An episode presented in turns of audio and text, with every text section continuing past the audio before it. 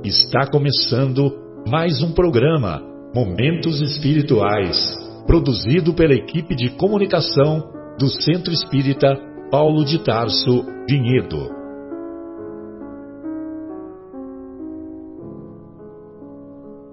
Se guardas contigo o estigma do sofrimento, indagando pela solução dos velhos problemas do ser e da dor, se percebes a nuvem que prenuncia a tormenta e o vórtice traiçoeiro das ondas em que navegas, vem conosco. Estudemos a rota de nossa multimilenar romagem no tempo, para sentirmos o calor da flama de nosso próprio espírito a palpitar e morredouro na eternidade, e acendendo o lume da esperança, perceberemos juntos em exaltação de alegria que Deus, o Pai de infinita bondade, nos traçou a divina destinação para além das estrelas.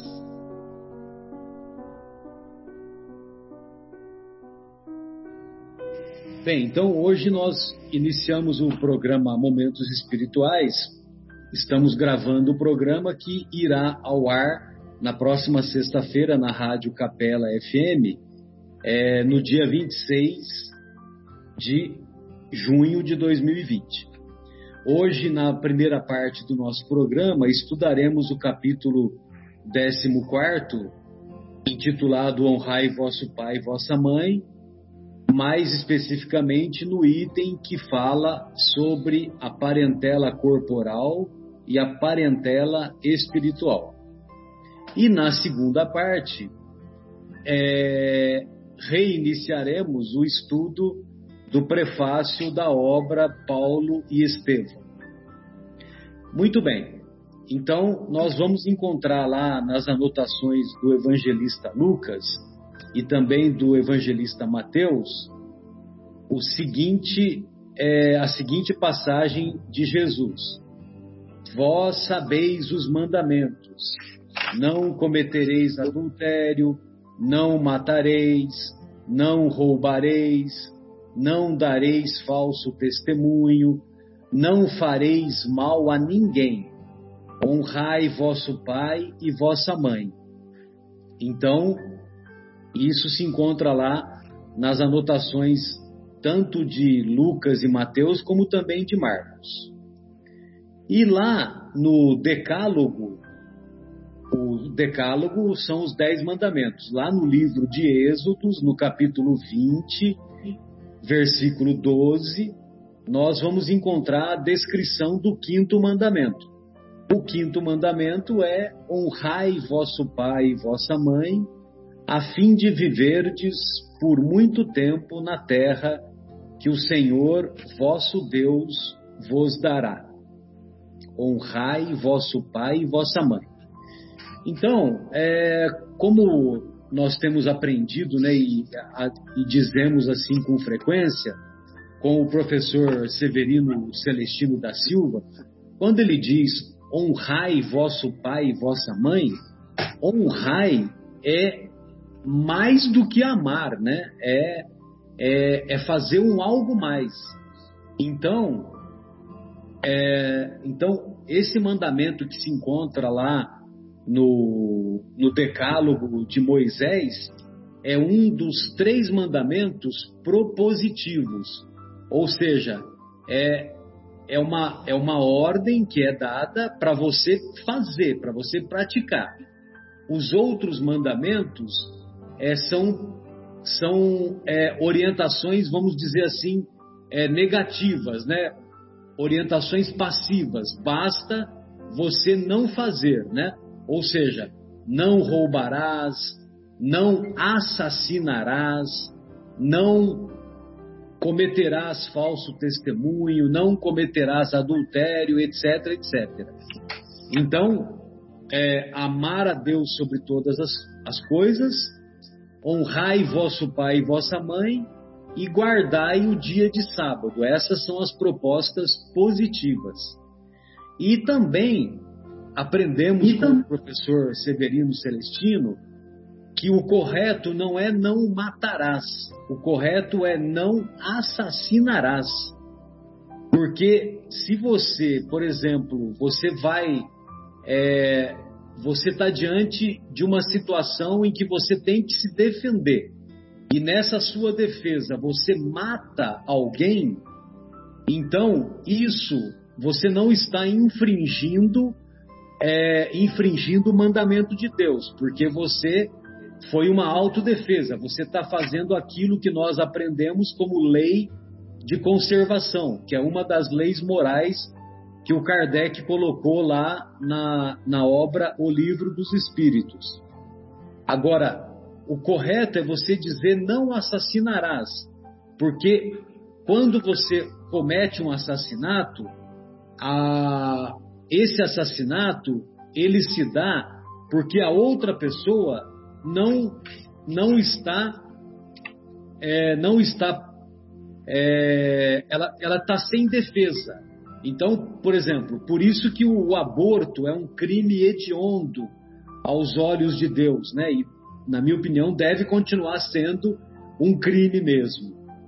É, isso não significa que a mulher que o pratique, que nós vamos virar as costas para ela, que nós vamos deixar de ampará-la, vamos deixar de auxiliá-la. Mesmo porque muitas vezes a mulher pratica o aborto pressionada pelo namorado, pelo marido, por quem, por quem faz, por quem está no, no envolvimento lá da, da sua convivência. Agora, quando você assassina um feto, é, é um feto indefeso. E quando você também assassina um inimigo através de uma armadilha, uma situação inesperada para ele, evidentemente que também ele não tinha ocasião de se defender. Então, o judaísmo faz essa diferença entre não matarás e não assassinarás. É, e a outra, o outro comentário que é continuidade do mandamento, né? Honrai vosso pai e vossa mãe, que é uma proposta é, positiva, né? Que aquilo que devemos fazer é que, porque se nós fizermos isso, nós viveremos longo tempo na terra que o Senhor vosso Deus vos dará. Então todos nos recordamos também de bem-aventurados os mansos e pacíficos. E bem-aventurados os mansos e pacíficos, por quê? Porque possuirão a terra. Ou seja, aqueles que amam os aqueles que amam os próprios familiares, aqueles que honram os próprios familiares, evidentemente que têm um comportamento pacífico, um comportamento de mansuetude. E, evidentemente, que esse comportamento vai fazer com que nós continuaremos reencarnando no planeta Terra e dessa forma vai se cumprir esse mandamento, a fim de viverdes longo tempo na terra que o Senhor vosso Deus vos dará. Então, essas eram as minhas considerações iniciais e eu gostaria de ouvi-los. É, Egimar, gostaria de ouvir a sua opinião, querido. Fique à vontade. É, boa tarde a todos aí. É um prazer estar com todo mundo, aprendendo um pouquinho. Então, nessa passagem aqui, é, uma das coisas que Jesus enfatizou muito nessa passagem aqui na Terra é que nós devemos fazer a caridade e buscar amar o nosso próximo como a nós mesmos, né? É, e quando acontece, e, e o que que acontece quando esse nosso próximo é o nosso pai ou a nossa mãe? Então nós temos nesse caso uma situação, uma obrigação ainda maior, né? Que é o da piedade filial. Nós devemos ter além do nosso respeito, nós devemos estimá-los, obedecê-los, né? Ou de outra forma, né? Devemos fazer é, muito mais do que nós fazemos para para com o nosso próximo, quando esse próximo é o nosso, são os nossos pais. E, e nós, quando a gente fala de pai, né, honrar ao pai, nós não estamos nos limitando apenas aos pais biológicos, né? E também aos pais que ocupam esse papel, né? Que pode ser um, um, um, um pai é, é, que nos adotou, né? Para nos cuidar, né? Ou uma avó, um, então qual, qualquer pai, né? E é, uma coisa que eu gostaria de ressaltar também é que os irmãos espirituais nesse trecho do Evangelho, né, eles deixam bem claro que aqueles que não cumprem com esse mandamento, de, de uma forma ou de outra, vai sofrer alguma consequência, né? E essas, essas consequências podem ser mais ou menos rigorosas, e essas consequências elas podem acontecer tanto na presente encarnação como numa próxima encarnação. Então, e muitas vezes a gente já pode estar passando por essa, vivenciando essa consequência na própria encarnação, uma forma de, de que a pessoa está passando, uma situação de dificuldade, né? Então, quando nós falamos em honrar o nosso pai, nossa mãe, nós é, não estamos falando apenas do, do, de ter respeito. É, uh, nós não estamos falando apenas de obedecer os, o verniz da nossa sociedade. É muito mais do que isso, né? É ajudar os nossos pais é, nas necessidades, às vezes nas necessidades, é, é, é, é dar o máximo que a gente pode dar para eles, né? É, é, o repouso na velhice, é, é, dar atenção, zelo, carinho, né? Com o mesmo empenho que eles trataram da gente quando nós éramos crianças, né? Então, esses são os, um pequeno comentário aí a respeito dessa passagem do Evangelho. E eu agora passo a bola para os meus amigos aí para Beleza. Beleza, Edmar. Obrigado. Fatinha, gostaria de ouvi-la, querida. Fique à vontade. Tá sem o áudio, Fátima. Tá Fátima, sem... você precisa habilitar o áudio, querida. Isso. Boa noite a todos os nossos Obrigado. amigos, a todos os nossos ouvintes. Este capítulo é muito lindo. Ele é muito importante quando programamos a nossa nova existência para reencarnarmos, necessitamos muito que tenhamos duas pessoas a nos ajudar, um pai e uma mãe. E o fato de eles se proporem a nos receberem já seria o bastante para que sempre agradecêssemos a eles. Mas se não fosse só isso, ainda tem mais. Quando estamos encarnados, talvez por bênção divina de Deus, fica quase que impossível não amar uma criancinha que acaba de nascer. Então, esquecidos de todos os problemas passados em outras encarnações, passamos a receber uma quantidade enorme de amor. Passam noites em claro, cuidam da gente, cuidam da parte de saúde, de toda a nossa existência.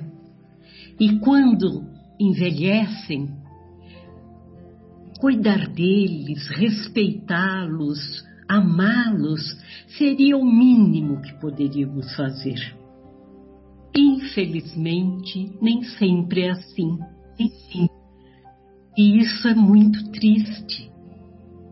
Mas devemos sempre ensinar nossos filhos a plantar essa semente no coração deles para que isso passe adiante para outras crianças, para outros adultos, para outras famílias. O amor pelos nossos pais tem que ser grande, independente de como eles são.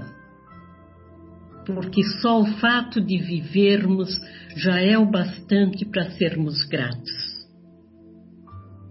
Deixo a palavra para mais um amigo completar. É, o Bruno, é, lá na, na obra Jesus e o Evangelho à luz da psicologia profunda, do, da benfeitora espiritual Joana de Ângeles, e psicografada pelo médium Divaldo Franco, nesse capítulo, ele, ele abre o capítulo da seguinte maneira: A constituição de uma família não é resultado de acidente biológico, mas de uma programação que lhe precede a estrutura física e social. Então, eu estou rolando a bola para você. Ou seja, não é resultado de acidente biológico constituir uma família. É, com certeza, Marcelo. É, muito obrigado aí por essa bola. Boa noite a todos que estão aí nos ouvindo. É sempre um privilégio e um prazer muito grande estarmos aqui com essas reflexões e, coincidentemente ou não, é, tem a ver com a reflexão que eu, eu trouxe para o pro programa de hoje, né? que é o item 9, que fala um pouquinho da ingratidão dos filhos para com os pais e os laços de família. Né? Essa esse item 9 é uma instrução dos Espíritos, foi trazido pelo grande Espírito de Santo Agostinho, que sempre nos enche aí com o seu conhecimento e nos traz essas clarezas aí do Evangelho e também da doutrina espírita. Né? A ingratidão por si só, viu, Marcelo, ela é um dos filhos, mais um dos filhos, né, do egoísmo. Né? Isso que faz com que a gente é, desenvolva a ingratidão. Mas nesse ponto, é, acrescentando a toda, tudo aquilo que os nossos companheiros já colocaram a respeito desse tema, nós temos que ter um cuidado ainda maior quando nós falamos no item honrar o pai e a mãe, né? É, logicamente, na parte material, na parte do carinho, na parte do, do, do sentimento, tudo isso que foi colocado é muito verdadeiro, né? Mas a doutrina espírita ela veio nos trazer um conhecimento mais aprofundado disso, né? E aí então, com essa passagem de Santo Agostinho, a gente descobre, né, que ele nos coloca a luz sobre essa essa essa verdade, que nós como espíritos, né, quando nós desencarnamos, é, nós levamos juntos as nossas paixões, né, e também as nossas virtudes, é bem, bem verdade. Mas só que as paixões e as virtudes, elas são próprias da, da nossa natureza, da natureza do nosso espírito, né?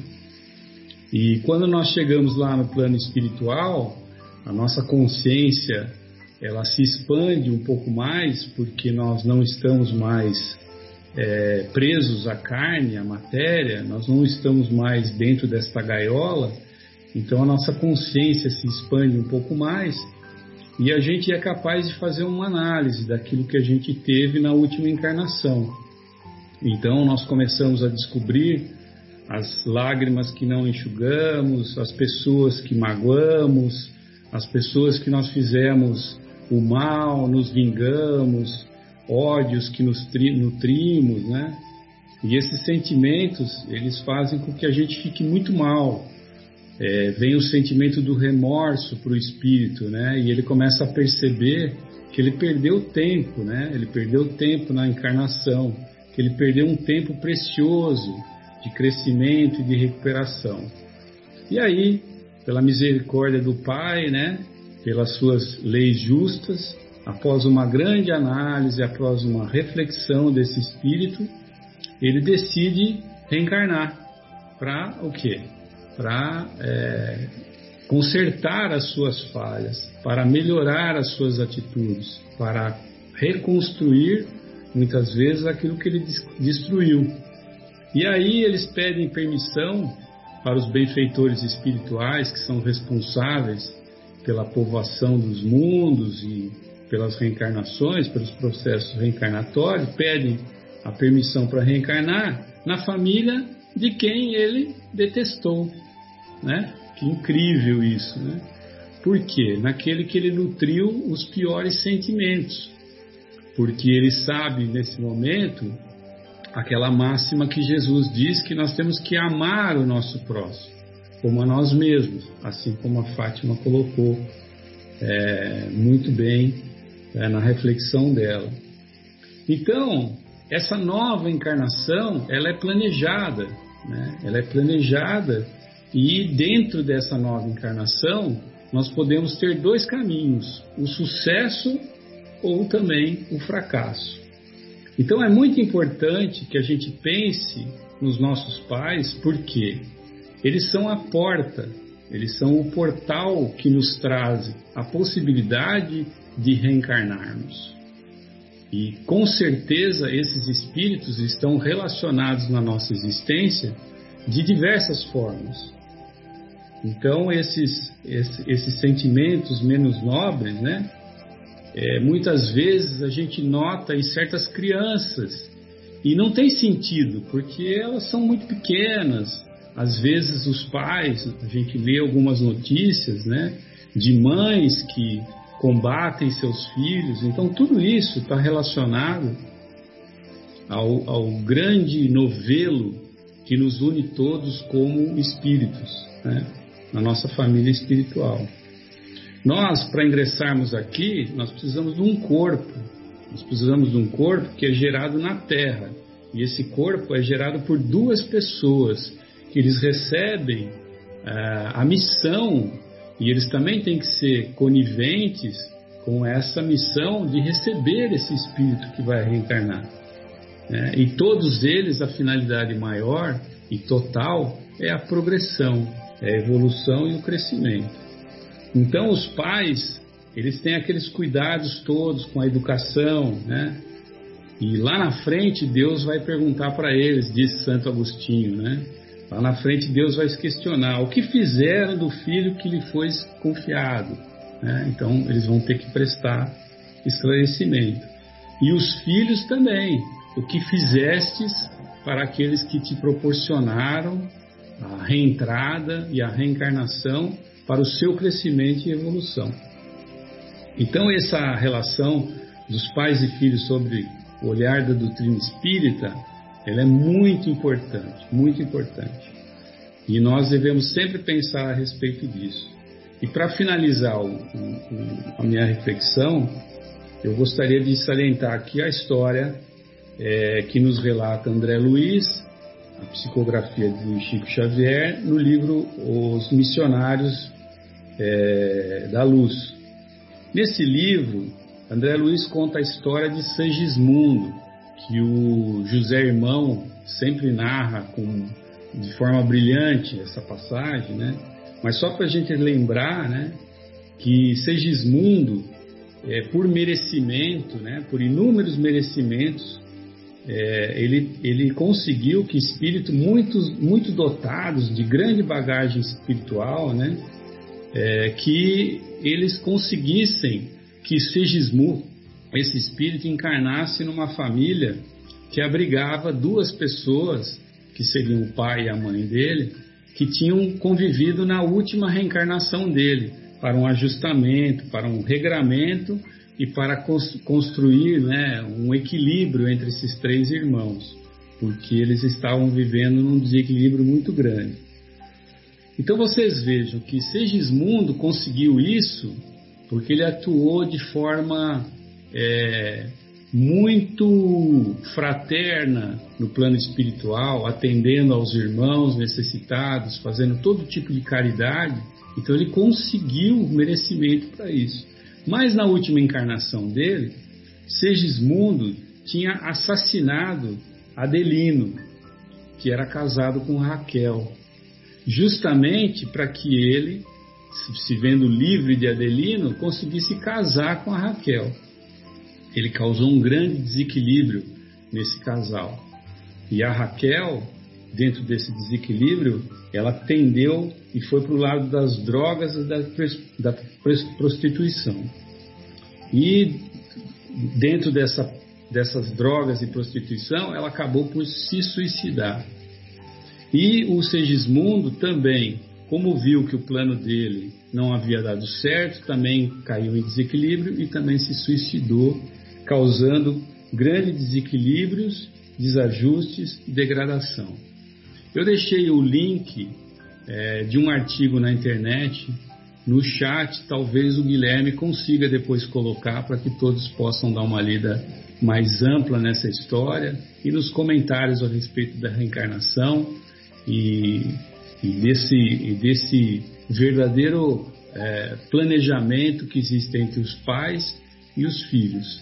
Então, por isso, atenção nesse mandamento, porque ele é muito importante para todos nós. Muito obrigado a todos aí. Adriana, lá na questão 290, nós vamos encontrar 290 de O Livro dos Espíritos. Os parentes e amigos sempre se reúnem depois da morte? Aí os benfeitores respondem: Isso depende da, da elevação deles e do caminho que seguem procurando progredir. Se um desses parentes está mais adiantado e caminha mais depressa do que o outro, não podem os dois conservar-se juntos. Ver-se-ão de tempos a tempos, mas não estarão reunidos para sempre, senão quando puderem caminhar lado a lado ou quando se houverem igualado na perfeição. Acrescente a isso que a privação de ver os parentes e amigos é, às vezes, uma punição. Então veja você que nem sempre nós nos reunimos com os parentes e amigos que temos afeição depois da morte. Fique à vontade, viu, querida, nos seus comentários. Só quis fazer um, um como é que se diz, é, passar a bola para você, mas não precisa se ater a esse tema. É, boa noite, Marcelo, boa noite a todos. Também é muita alegria estar aqui junto com cada um de vocês. E realmente esse capítulo ele é um capítulo que, que toca bastante, né? A Fátima começou a falar, eu já comecei a me segurar aqui porque realmente a gente tem que ser muito grato pelos pais que a gente tem. Uh, sem eles a gente não estaria aqui e com certeza a gente carrega muito mais deles do que a gente acha. E, e assim como cada um já falou, né, nessa, nessa encarnação, hoje nós estamos como Adriana, Marcelo, Fábio, Edmar, mas nós não sabemos o que nós éramos nas anteriores, né? Então, com certeza, essa grande família, não só de sangue, né, onde você é gerado por uma mãe, por um pai, essa, essa família ela não se é, não, não para ali no, naquele círculo que você conhece, né, do lar. Essa família é uma família muito maior. E realmente, quando a gente fica longe das pessoas que a gente ama, que a gente tem afeto, é, deve ser realmente uma, um castigo muito grande, né? Porque todo mundo quer estar perto de alguém que gosta, de alguém que tem carinho, de pessoas que a gente sabe que são, é, são aqueles irmãos de verdade, né? Então eu acredito que esse mandamento ele realmente é muito importante, principalmente nos dias de hoje, né? Que a gente vê muita, muitas famílias se desfazendo por, por falta de, de amor, falta de comunicação. E, e realmente é, é, é difícil uh, trazer essa, esse amor de Jesus para o nosso meio, né, onde a gente ainda está muito preso com coisas exteriores, né, e a gente não, não deixa o nosso interior falar mais alto, né, na, aquilo que realmente é a nossa essência.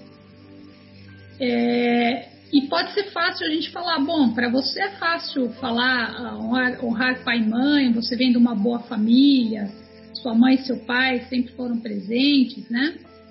E muitas vezes a gente vê muitas famílias onde não tem ou o pai ou a mãe, ou nenhum dos dois, né? Ou é um tio, um avô, enfim, algum parente que você ali convive.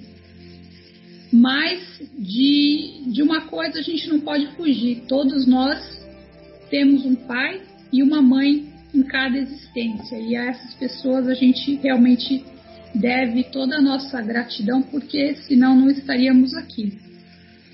E para aquelas pessoas que muitas vezes têm muita dificuldade com um pai, com uma mãe, é, ter esse conhecimento de que talvez a gente não entenda o motivo, mas que a gente deva essa, essa honra, esse amor, esse respeito, já é, alivia bastante a, a, a, a, nossa missão, né, de, de realmente aprender a amar. Eu acredito que esse mandamento ele é uma lição de casa para que a gente consiga, começando uma lição bem pequenininha ali, aprendendo a, a saber amar, né, aprender a amar, e aí depois começar a expandir isso para todos os nossos irmãos, né? Tem aqui até a passagem que, que, Jesus fala, né? Quem, quem é minha mãe, quem é meu pai, quem são meus irmãos.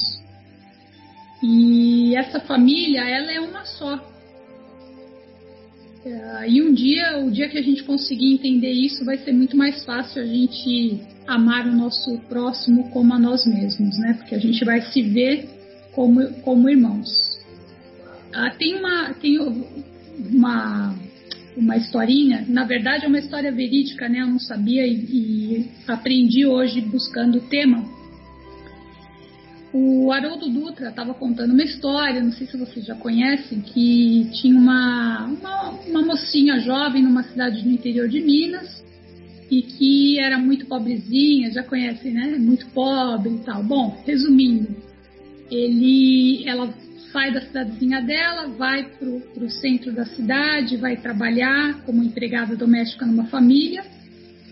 E essa família até que era muito boa de coração, era, uh, acho que o, o, pai ele trabalhava uh, num banco, se eu não me engano, enfim, era um, uma classe média, tinha uma situação boa e a mocinha começou a trabalhar ali como empregada e acabou se apaixonando pelo filho desse casal e ficou grávida e é, naquele, naquele, naquele tempo era muito. Era, era um escândalo, né? 1970, se eu não me engano, ou por volta disso, é, a família acabou tendo que tentar camuflar ali aquela situação, deve ter pego o filho mandado estudar em algum lugar fora, enfim.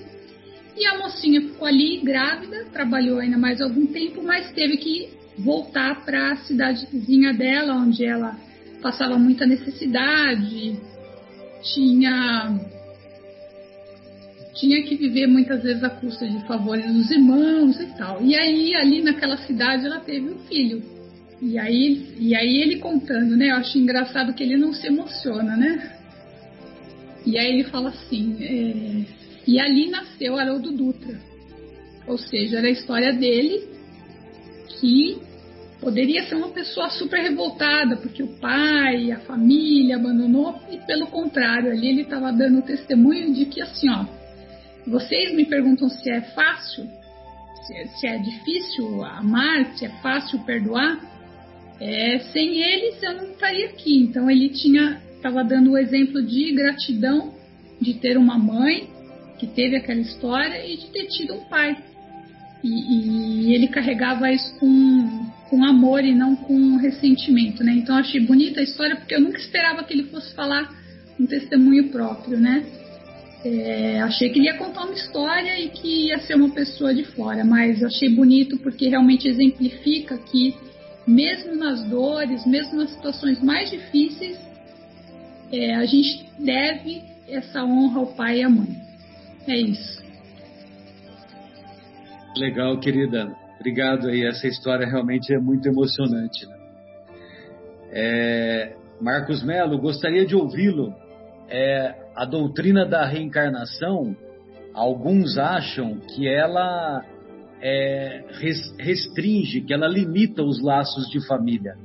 E os benfeitores espirituais, eles dizem justamente o contrário, né? Que a reencarnação amplia os laços de família, porque também amplia os deveres da fraternidade, pois no nosso vizinho, no nosso servo, pode achar-se um espírito que tenha pertencido à nossa família consanguínea no passado. Então, longe da reencarnação limitar né, a, a, a fraternidade entre as pessoas, ela amplia esses deveres. Né? Gostaria de ouvi-lo, querido, fique à vontade. Esse passe, é esse passe que é um passe de Gerson, né? A bola veio redondinha para mim. Obrigado, Marcelo. É, é,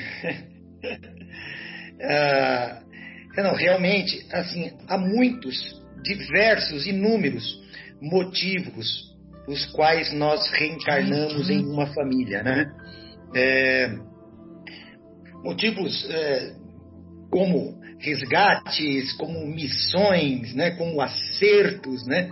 A gente vê às vezes até barbaridades acontecerem entre famílias, como nós vemos também coisas lindas acontecerem entre famílias, né? Porque até eles estão estão juntos numa reencarnação, a, a grande parte da família está, digamos, na mesma sintonia e um deles lá não está, né? até porque nada é por acaso, ele está nessa família para aprender, né, essa convivência fraterna com os outros, enfim, existem inúmeros, inúmeros motivos desses laços, né, dessas reencarnações, criando esses laços carnais, né? E, e eu até cito um, né, Marcelo? A gente já comentou muitas vezes esses casos.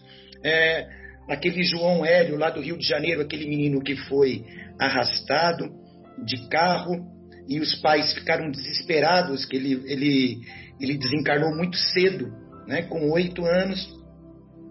E, e ao final dessa tragédia, né, que roubaram o carro, ele ficou preso no cinto e foi arrastado quarteirões, né?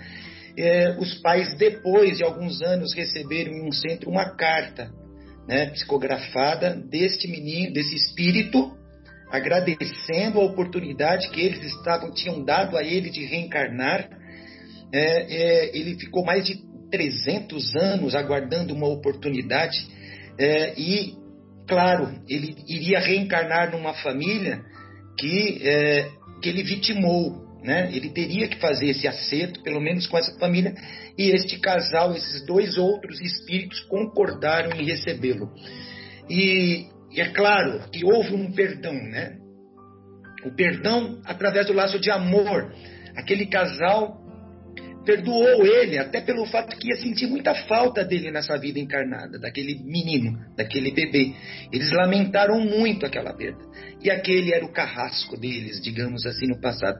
Então a gente vê essas histórias tão lindas que a espiritualidade ela arranja para que seres, espíritos possam se reunir nesse planeta de prova e expiação. E, e qual é a fórmula? A fórmula é o amor. Sempre é o amor. Né? É, se é uma, uma reencarnação de, de conflituosa, é o amor que vai resolver isso, né? É o amor que vai resolver essa história. Então, é sempre o amor. E o amor faz crescer esta, esta família é, essa família espiritual. E eu quero lembrar uma história de, de, mineiro aí, né? Também, nós falamos dos mineiros. Em Minas, né, Marcelo? Muitas vezes as pessoas são conhecidas como filho de fulano. Meu avô se chamava João Sebastião, João Sebastião de Melo. Mas todo mundo chamava ele de João Pedro. Ele foi, eu conheci ele como João Pedro, não sabia que ele se chamava São João Sebastião. Por que João Pedro? Porque era o João, filho do Pedro. Como você não pode honrar o seu pai se você leva praticamente o nome dele para a vida, né? Isso, em Minas é assim. Ah, ah, você conhece o fulano?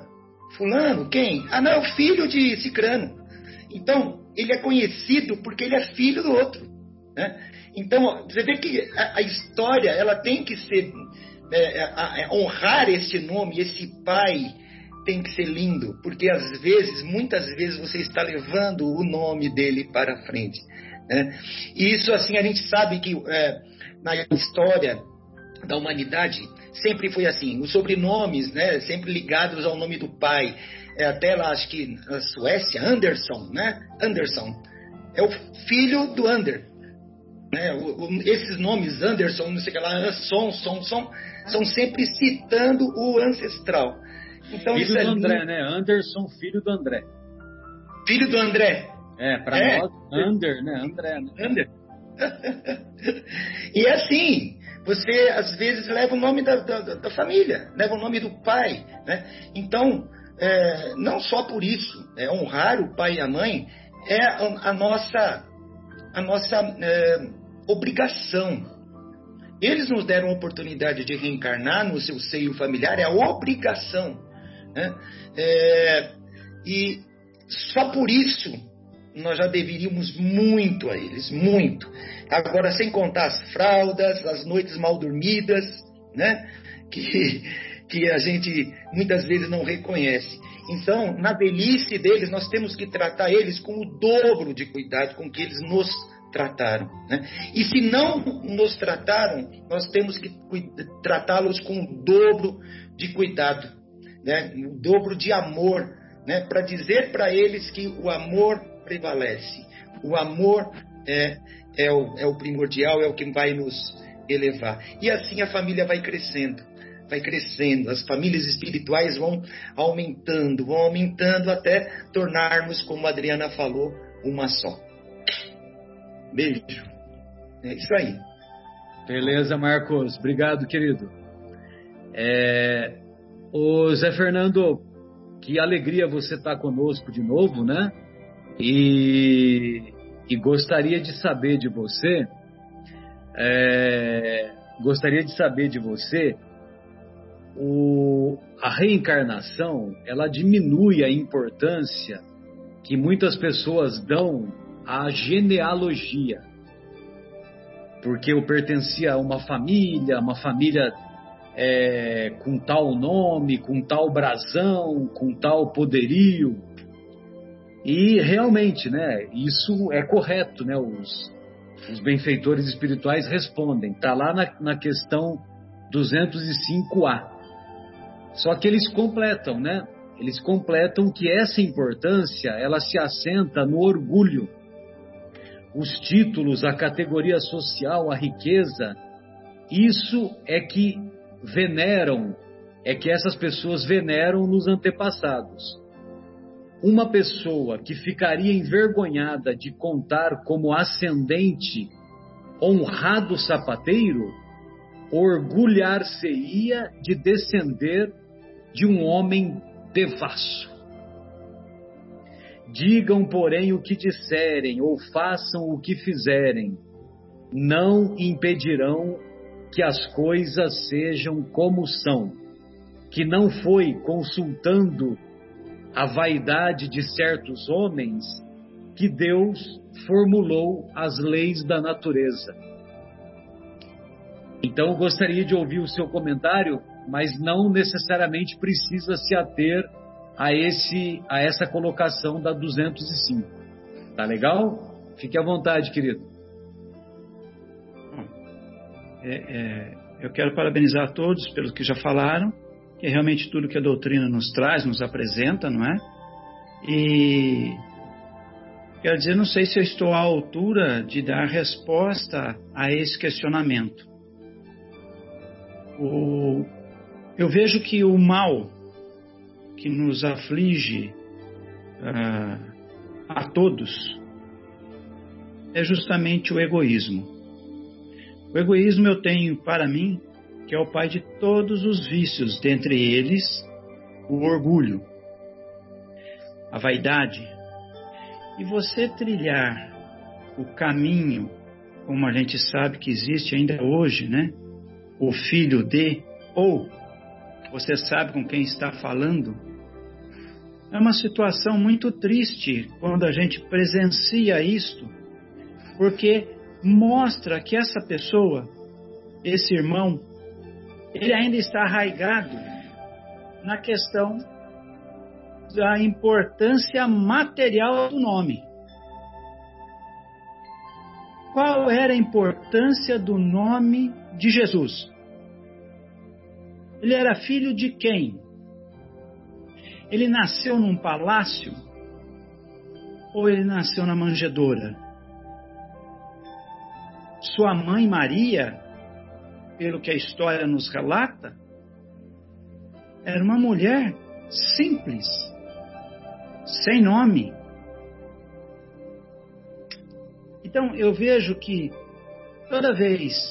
Qual o sobrenome, qual o sobrenome de Jesus, né, Zé? Qual o sobrenome de Jesus? Pois é. Talvez, pois é. talvez se fosse no dia de hoje, fosse Jesus Cruz, né? Infelizmente, sim. Concordo com você. Tom Cruz é. e Jesus Cruz. Eu penso que, como já foi colocado pela Fátima, Uh, se eu não me engano, o Marco Melo falou também. Uh, o nascimento não é um acaso. Não há para Deus acontecimento fortuito. Tudo está devidamente marcado, organizado. E isto vai além do que a gente possa imaginar, porque o meu relacionamento com meu avô já estava antes do meu avô reencarnar, já estava marcado que eu seria neto, que eu teria aquele que era o meu bisneto, ou sei lá se eu tenha sido até o meu próprio bisavô. Então preste atenção, a importância do nome ou da genealogia é só para a terra. O que importa é o que nós fazemos com os conceitos que este ser maior chamado Deus, criador de tudo no universo, de tudo, único Senhor de todas as vidas e único Senhor do tempo, nos concedeu por misericórdia infinita no reencarne, que é agir agora dentro daqueles conceitos que Jesus nos trouxe amar a Deus sobre todas as coisas e ao próximo como a ti mesmo. Não devemos jamais, entendo eu, afastar desses conceitos que a doutrina espírita bem nos alerta. Nos elucida de forma assim maravilhosa, nos colocando diante das responsabilidades e das consequências que virão das escolhas certas ou equivocadas que fizermos no, no trato com qualquer pessoa, mas muito mais, como já foi falado por todos aí, com aqueles que assumiram a árdua tarefa de serem nossos pais, de serem aqueles que trariam para nós a educação comportamental. Lógico que às vezes a gente se pega diante de situações que nos revolta, que dá vontade de fazer, é, tomar caminhos que não são aqueles apresentados por Jesus ou reafirmados pela doutrina espírita. Mas aí, curiosamente, você se lembra do pai e da mãe. Nossa, foram retos, nunca tiveram uma vírgula, nunca tiveram uma mancha. Eu, filho deles, vou fazer algo errado para que a sociedade depois fale: nossa, você viu o filho de tal, eu desonrei o nome deles. O filho de tal agiu mal, porque nós não seremos apontados apenas por nós mesmos. Ainda mais em cidades interioranas como a nossa, que tem 50 mil, 30 mil, 40 mil pessoas, e todo mundo sabe de onde a gente veio. Então, quando erramos, afetamos a memória deles. E isso é desonrá-los. E isto sim é um problema de genealogia. Se a genealogia for vista então pelo lado de que você tem que se manter íntegro para ser honesto àqueles que vieram anteriormente a você e lhe deram um nome, eu acredito que estaremos dentro dos conceitos de Cristo e, quem sabe, podendo herdar a terra modificada um dia. Podendo fazer parte das partículas Mach, do inglês, né? Mac Flanagan, Mac é, Macintosh, filho de Tosh, filho de Flanagan.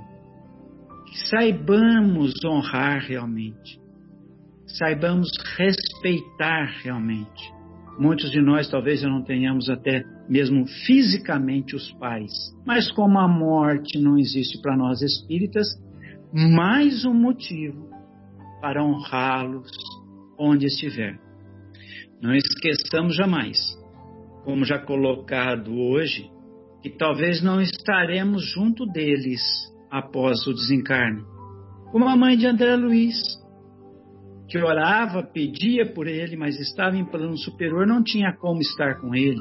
Alcione, na própria obra Renúncia de Emmanuel, que estava em, em plano superior ao do seu, da sua cara metade, vamos dizer assim, não é? Mas eles estão lá. Eles estão lá e merecem o nosso respeito, a nossa atenção, principalmente a nossa honradez de conduta de maneira cristã. É isso. Muito bom, Zé. E, e, isso que você colocou também vale em termos espirituais, né? Porque é, muitas vezes nós praticamos é, atos que, o des, que os desonrariam e eles se encontram lá no mundo espiritual, entendeu? E eles também ficariam envergonhados pelos atos menos felizes que cometemos aqui, mesmo estando lá no mundo espiritual. Mas, lógico, você, você quis colocar no contexto material, mas vale para todas as situações. Eu diria assim, não só envergonhados, mas com toda certeza entristecidos. Sim, sim. Muito bom, Zé. Obrigado, querido. É, Fábio, gostaria de ouvi-lo sobre o tema. Fique à vontade, querido. Para mim não vai ter perguntinha? tem, tem, uma, tem uma perguntinha aqui, ó. Não, precisa não, só falei porque eu fiquei um pouquinho com inveja aí, mas não precisa não. eu tenho aqui uma, uma coisinha para falar já. Então, então você fala que depois eu vou fazer a perguntinha, tá bom? Tá bom. Olha só, eu estava vendo aqui, hoje eu escutei uma palestra do Haroldo, do Haroldo Dutra Dias, e ele me relembrou de um trechinho da Gênese. Ô Zé, você já percebeu que, que nós somos fãs aqui do Haroldo, né? Já deu para perceber, né? Pois não, Fábio, desculpe. É verdade, Marcelo. Então sim, ele falou, Deus, sim. ele, ele falou um trechinho lá da Gênese que cai certinho para o estudo de hoje. Ele falou assim, ó, ele estava falando sobre o instinto, né? Um estudo teórico sobre o instinto. E aí ele vai e cita o instinto material, é, maternal. Ele fala assim, ó, o instinto, Kardec falando, o instinto maternal, o mais nobre de todos, que o materialismo rebaixa ao nível das forças atrativas da matéria, fica realçado e enobrecido. Né? Porque antes ele fala que o instinto é sempre um guia seguro que o amor de Deus criou para nos sustentar na evolução enquanto nós ainda não temos capacidade de discernir. Então vem o instinto e nos essa força do amor de Deus, né, que nos impulsiona para o caminho correto, que nos impulsiona para a evolução. E aí ele fala que dos instintos, o instinto maternal é o mais nobre de todos. E o materialismo tenta rebaixar né, para forças atrativas da matéria. Mas esse instinto fica realçado e enobrecido. Aí vem a frase maravilhosa que ele fala assim, ó: Por intermédio da mãe, né, o próprio Deus vela pelas criaturas que nascem. Deu para captar? por intermédio da mãe, né, que está coberta de instinto e de amor que ela já conseguiu desenvolver também, né, o próprio Deus vela, cuida né, das criaturas que nascem. É maravilhoso isso, né? Então, o próprio Deus está falando pelos nossos pais. Ele falou mãe aqui, né? Mas o próprio Deus está atuando pelos nossos pais em nós. O amor de Deus está atuando em nós pelos nossos pais. E aí eu volto para completar o que você começou falando, Marcelo. Você falou que honrar é mais que amar, né? Você lembra? Aí, ó, honrar pai e mãe está na base da revelação, certo? Para o próximo, o que, que nós devemos dar? Amor, não é? Amar ao próximo. Isso que está na revelação. Amar ao próximo como a si mesmo. E quem são os próximos mais próximos de nós? É. São os nossos pais. Então, para eles, mais do que amor. Para eles, honra. Que, que, é, que significa o quê? Honrar significa dignificar, respeitar, distinguir. Isso tem um pouco a ver com submissão, né? com condescendência e, acima de tudo, gratidão. Comentário simplesinho, mas eu acho que muito é, conveniente. Maravilha, Zé. É, como a gente já está. Obrigado é, pelo Zé. Maravilha, Fábio, desculpe, maravilha. É, como a gente já está com o, o, horário já avançado, é. e eu preciso ouvir a Sônia também. Então, Exatamente. vou ficar te devendo a pergunta para a próxima, próxima semana, tá legal? eu vou anotar aqui, peraí. então tá bom, vamos lá, Sônia, gostaria de ouvi-la.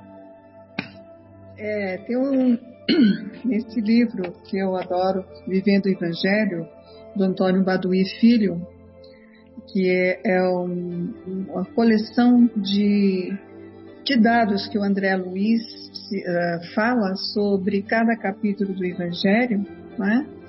é, eu acho muito interessante que tem uma passagem é, que me chamou a atenção, que ame a sua família, mas não faça deste amor um apego obsessivo.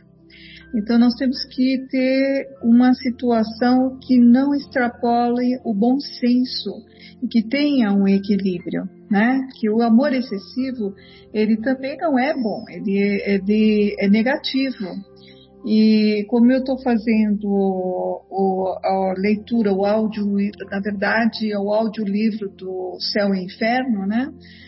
Uma das obras do Allan Kardec, e já estou no final, naquela fase da segunda parte desse áudio, onde entra todas as, as coletâneas de casos que foram psicografados é, na época da, da formação deste livro, conta a história de uma mãe, né, que tinha um filho muito querido, esse filho acabou adoecendo, adoeceu por volta dos seus 18 anos, Antes de morrer, ele sofreu bastante por uns dois, três anos. A mãe é, debruçou todos os cuidados em cima deste filho, no zelo, né? Até o momento que o rapaz percebeu que ele já estava na fase final da vida dele, né? E a mãe, neste momento, ela participou. É, vai, filho, vai tranquilo, Vá em paz, porque nós vamos nos encontrar. Eu irei logo em seguida. Foi a situação. Nesse momento, tinha os familiares junto, nessa passagem do rapaz que estava desencarnando, e os familiares entenderam que aquilo era uma maneira de ela expressar o carinho e a atenção que ela tinha pelo filho e o zelo, né? Bom, enfim, é, ela saiu do recinto, o pessoal estava fazendo os preparativos para o velório posteriormente o enterro, e procurando alguns momentos depois sobre a mãe, a encontraram num celeiro enforcado. E esse espírito e acabou sendo enterrado junto com o filho, né? Porque acabou tendo essa situação. O enterro foi junto com o filho. e depois acabaram evocando essa mãe e ela, é claro, né, ela foi uma suicida é, e ela não encontrou com o filho para mostrar que esse ato não é a forma correta de a proximidade dos nossos afetos. A ilustração dessa história é mostrar que ela estava no local muito longe do filho dela. E, e ela estava em sofrimento, é, ficou muito brava, estava blasfemando e falaram: é, tiraram meu filho, não me deixou aproximar do meu filho, porque ela estava em zona vibracional diferente a do que o filho, resgatando a sua, a sua condição de espírito pela doença é, ele sempre foi uh, um, um, espírito de conformidade daquilo que estava ocorrendo, não era uma pessoa revoltada. Uh, posteriormente evocaram o filho para saber como que ele uh, estava ciente ou não do desencarne da mãe dele, porque ela faleceu logo depois que ele faleceu. E ele falou: sim, eu estou consciente, oro muito pela minha mãe, poderia ser mais feliz se a minha mãe estivesse em condições ainda terrena na vida, porque eu poderia me aproximar, me aproximar muito mais vezes dela. Mas como ela acabou escolhendo o caminho que não é o caminho correto de aproximar com comigo, ela acabou se distanciando e muito tempo, e mais do que eu esperava, vai ser o tempo de que eu vou poder encontrar com ela, me reconciliar com ela. Eu sofro, é, poderia estar melhor, mas ela sofre muito mais porque ela tirou a decisão de tirar a vida. Ela não teve fé em Deus, ela esqueceu de Deus e ela mergulhou apesar de que a intenção era o amor que ela tinha por mim. Olha só a analogia de, dessa situação. Então, a gente tem que ter sempre o bom senso na, na balança para a gente poder conversar, para a gente poder entender qual é o nosso papel aqui. Os filhos, eles são nos dados como responsabilidade de cuidar, quer seja afetos do momento ou afetos do passado, ou quer seja um filho que não há afeto ou uma aglutinação no núcleo familiar. A responsabilidade é nossa desde o nascimento, desde a concepção, porque sempre nos é perguntado, nos é feito o convite se nós aceitamos. E se aceitamos, nós estamos condizente com essa responsabilidade. E não há, como José Fernando fala, o acaso, né? É, não há uma situação que não seja uh, uh, sem querer, por um acidente, não existe isso. Tudo é programado na lei divina, tudo tem o seu a sua forma de expressar. Então, é, nós temos que entender que às vezes é, muitas vezes, pelo livro do, do Evangelho, eles falam também que algumas pessoas são colocadas na nossa família, são colocadas, olha só, é, e não combina nada com o perfil da família, é, é sempre foram, assim, como se diz, isoladas, sempre é, apáticas ao sistema de confraternização da família. E muitas vezes esses espíritos nem pertencem ao grupo espiritual da família e nem ao grupo encarnado da família. Mas são espíritos que são colocados para eles ter experiência da família, do carinho, da atenção, da denegação, da tolerância, da paciência para eles vai ser um espelho no futuro, quando eles também puderem formar sua família. Todos os propósitos que Deus põe estão dentro daquilo que nós podemos fazer. E nós temos a obrigação de lembrar que é uma dádiva ser pai, mãe, e é uma dádiva também ser filho, principalmente, né? Porque existe ainda aqueles que são órfãos e que não têm o um núcleo familiar, e o sofrimento muitas vezes destes é por não ter respeitado em vidas passadas ao pai e à mãe que tiveram. Então, eles praticamente vêm ao planeta, mas não têm essa condição de viver um núcleo de família uma experiência de valorização e dada com certeza pela ingratidão do seu passado. Bom, eu gostaria de finalizar essa essa nossa palestra aí, a nossa Reflexão. estudo de hoje, nossas reflexões de hoje, né? É, com o item 179 deste livro que eu iniciei, né? Que é o Vivendo o Evangelho ao Encontro de Deus. É bem curtinho, mas é muito didático. E é, o tema é o encontro de Deus, credor e devedor, tirano e oprimido, adversário e inimigo, opositor e rival, agressor e agredido, enganador e enganado, algoz e vítima, vencedor e vencido, traidor e traído, esperto e iludido, ofensor e ofendido, mentiroso e lesado, sedutor e seduzido, prepotente e humilhado.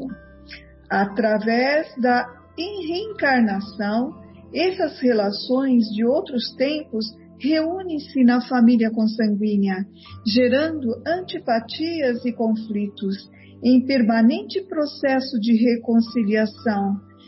Desafetos de ontem reencontram-se hoje na parentela corporal com o compromisso da renovação íntima, a fim de que no futuro unidos pelo amor, na família espiritual, caminhem de mãos dadas ao encontro de Deus. Então encerramos a nessa, a, pois não, encerramos a no, essa essa primeira parte e daqui a pouco retornaremos com com a segunda parte do nosso estudo, iniciando o prefácio da obra Paulo e Estevam. Até já.